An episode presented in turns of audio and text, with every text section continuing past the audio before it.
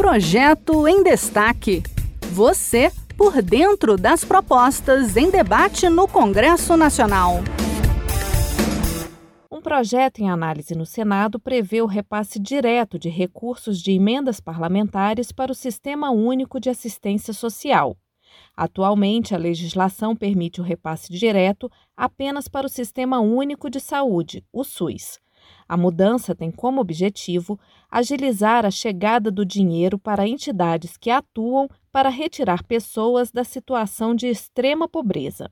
Quem nos explica é Sabrina Dias, da Rádio Senado. A senadora Zenaide Maia, do PROS do Rio Grande do Norte, apresentou um projeto de lei que reduz a burocracia e acelera o repasse de dinheiro público em benefício dos mais vulneráveis. A proposta permite transferências diretas de recursos de emendas parlamentares para entidades do Sistema Único de Assistência Social, desde que essas entidades se comprometam a retirar pessoas da situação de extrema pobreza. A senadora Zenaide Maia afirma que desde o início do governo do presidente Jair Bolsonaro, os recursos para assistência social diminuíram. Ela acredita que com a aprovação do projeto, os recursos chegarão mais rápido às entidades. A intenção é fazer os recursos chegarem mais rápido lá na ponta, nas entidades que trabalham pelos mais vulneráveis desse país. Desde o início desse governo, o orçamento do SUS encolheu 70% foi de 3 bilhões em 2019